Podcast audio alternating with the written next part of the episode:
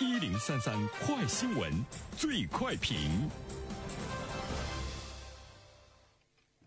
焦点事件快速点评：近日，猪肉价格反弹，再度冲上热搜。数据显示，自去年十一月中旬以来，猪肉价格已经连续八周上涨，其中一月十五号的猪肉批发价格甚至高过去年同期。有请本台评论员袁生。你好，单平。猪肉价格呢，它是从去年的八月底呢有一种小幅的下行哈，但是看到呢突然之间呢开始这个掉头上扬，到现在呢已经是连续了这个八周哈。我们也看到了二零二一年的第二周，呃，猪肉价格的批发价均价呢是每公斤四十六点七七元。也就是说，你买一斤猪肉需要呢二十多块钱，甚至于呢，它已经高出了去年同期的，呃，每公斤四十五点二四元呃这样的呢一个这个价格。短短两个月，猪肉的批发价呢上涨超过了八元，涨幅呢超过百分之二十，这个涨幅呢是特别值得我们关注的哈。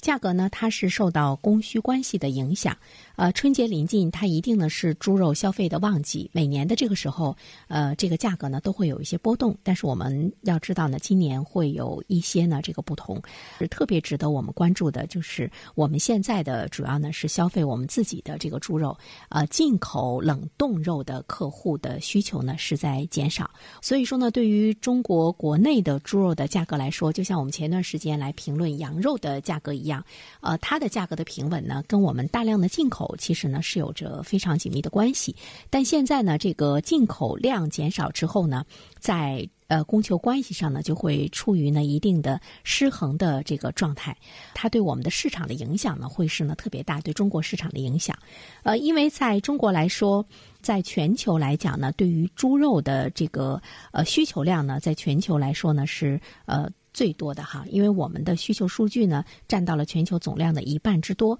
人口的基数呢高达十四亿的中国，我们每年能消费近七亿头猪，这就是说，呃，一年两个人。能够消费呢一头猪，平均到我们每一个人的身上呢，一个人一年呢你会吃半头猪哈。有的人说我吃不了那么多，那有可能有的人一年他一个人会吃一头猪，所以呢我们的消费量呢是特别的大。那我们也成了世界范围内的第一大猪肉产品的消费国，但是呢我们自产的猪肉呢不足以满足市场的庞大的这个需求，所以说呢我们对进口猪肉的产品呢有比较大的依赖性啊。也使得我们，比如说从美国啊，也进口了不少猪肉。那么它对呢平抑我们国内的猪肉的这个价格呢，也是起到了一定的稳定作用。但是现在呢，疫情期间，呃，疫情的这个状态哈，对于这个进口猪肉的这个依赖呢，应该呢是要不断的这个降低。但是呢，我们自给率呢又达不到呢国内的这么大的一个一年七亿头猪的这样的一个需求，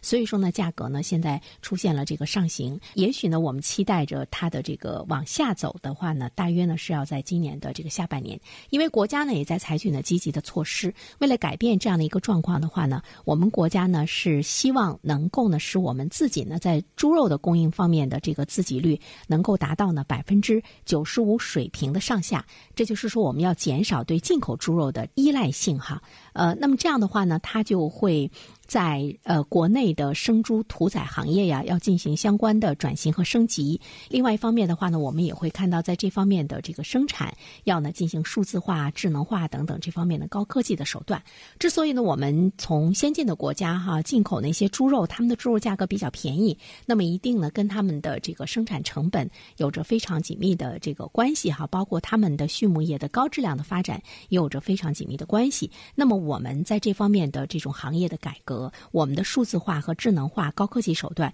怎么样能够应用于一些大型的养猪场之中？这个呢是我们必须呢要去面对的一个问题。因为现在啊，未来对进口的这个依赖，我们应该是不断的要减少。那么我们怎么样能够呢自给自？足我们的这个养猪业的这个发展水平怎么样能够很好的提高，才能够呢满足中国人呢对猪肉的呢这种这个喜好。所以现在呢我们会看到，无论是这个猪肉还是这个羊肉哈，关于我们的畜牧业的呃这方面呢对进口的这个依赖，呃其实呢是一个特别值得关注的呢问题。只有呢我们自己能够呢对自己有着保证，呃我们才不会呢受更多不确定因素的一个影响。因为最终呢是我们老百姓来承担呢这么高的一个。价格，很多的老百姓都直呼呢是吃不起了。现在你去买猪肉呢，你已经感觉价格呢已经涨得让你心脏呢是砰砰的跳。好了，单平，好，谢谢原生。各位听友，大家好，感谢始终如一收听原声评论。不知道你是否听过原声读书？最近呢上线了一本书《终身成长》，非常期待着你可以听到它。《终身成长》这本书很有名气啊，它坐镇亚马逊心理类畅销榜已经有十年的时间。这本书呢是向我们讲述思维模式会对我们的行为方式产生深远的影响，可以决定我们成为什么样的人。它颠覆了传统成功学的观念。